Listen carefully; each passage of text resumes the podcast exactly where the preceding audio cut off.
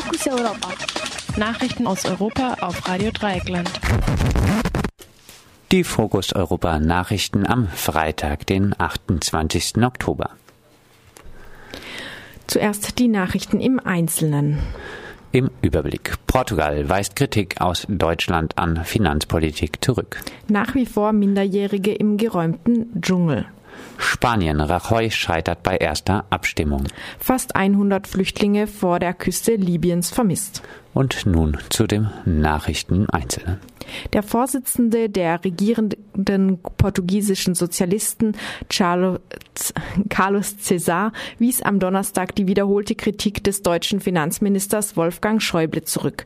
Schäuble, wie auch der Chef des Euro-Rettungsfonds ESM, Klaus Regling, hatten der portugiesischen Regierung vorgeworfen, durch die Abkehr vom strikten Sparkurs die Wettbewerbsfähigkeit des Landes aufs Spiel zu setzen. Schäuble sei, so César, ein Brandstifter, der sich als Feuerwehrmann zu präsentieren versucht. Mit Blick auf deutsche Investitionen in Portugal werde klar, dass die Deutschen nicht so denken wie Schäuble. Die letztes Jahr neu gewählte Linksregierung hatte seit ihrem Amtsantritt einige der durch den sogenannten Rettungsfonds auferlegten Sparmaßnahmen zurückgeschraubt. Mehrere Kinderrechtsorganisationen haben den französischen Behörden vorgeworfen, Minderjährige nach der Räumung des sogenannten Dschungels im Stich gelassen zu haben. Zum Teil halten sich die Jugendlichen in einer Schule des geräumten Camps auf, ohne Hilfe von den Behörden zu erhalten. Während der Räumung, so berichtet es die britische Zeitung The Guardian, sollen die Jugendlichen von den Behörden aus dem Dschungel gelockt worden sein. Diese hatten ihnen anscheinend versprochen, sie in eine Unterkunft zu bringen und ihre Weiterreise nach Großbritannien zu überprüfen. Die rund 50 Jugendlichen wurden dann zunächst aber außerhalb des Camps stehen gelassen und schließlich von der Polizei auf einem nahegelegenen Industriegebiet zusammengetrieben. Dabei kamen wohl auch Tränengas und Schlagstöcke zum Einsatz.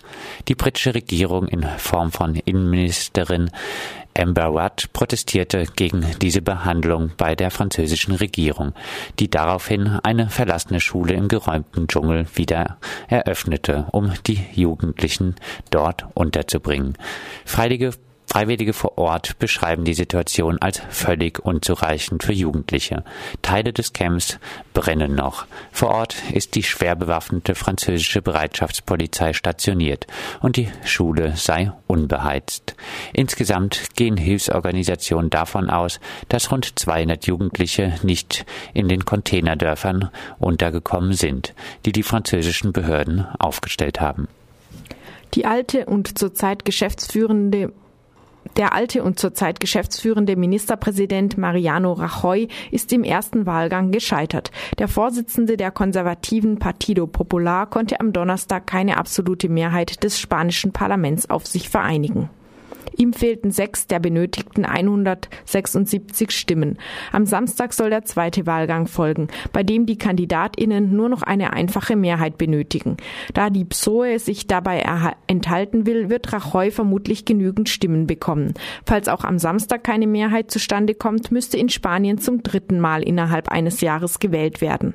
Rajoy war seit der ersten Parlamentswahl letztes Jahr als geschäftsführender Ministerpräsident im Amt geblieben.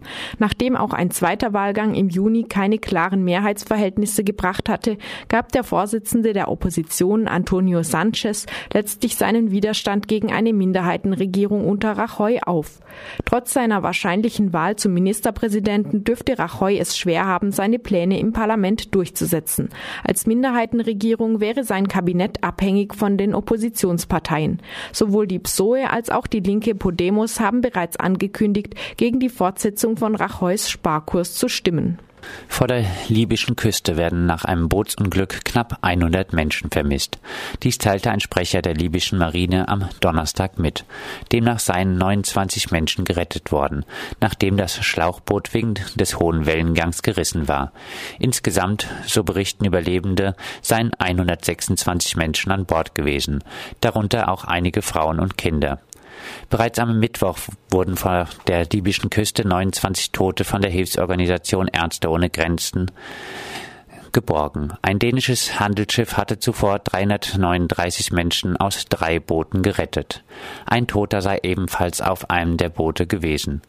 Die Menschen wurden nach Sizilien gebracht. Drei Personen wurden dort wegen Verdachts auf sogenannte illegale Migration von der Polizei festgenommen.